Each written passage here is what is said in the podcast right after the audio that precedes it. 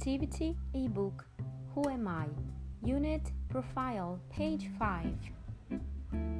Tall, short, light hair, dark hair, big nose, small nose, big mouth, small mouth, short legs, long legs, legs on a wheelchair,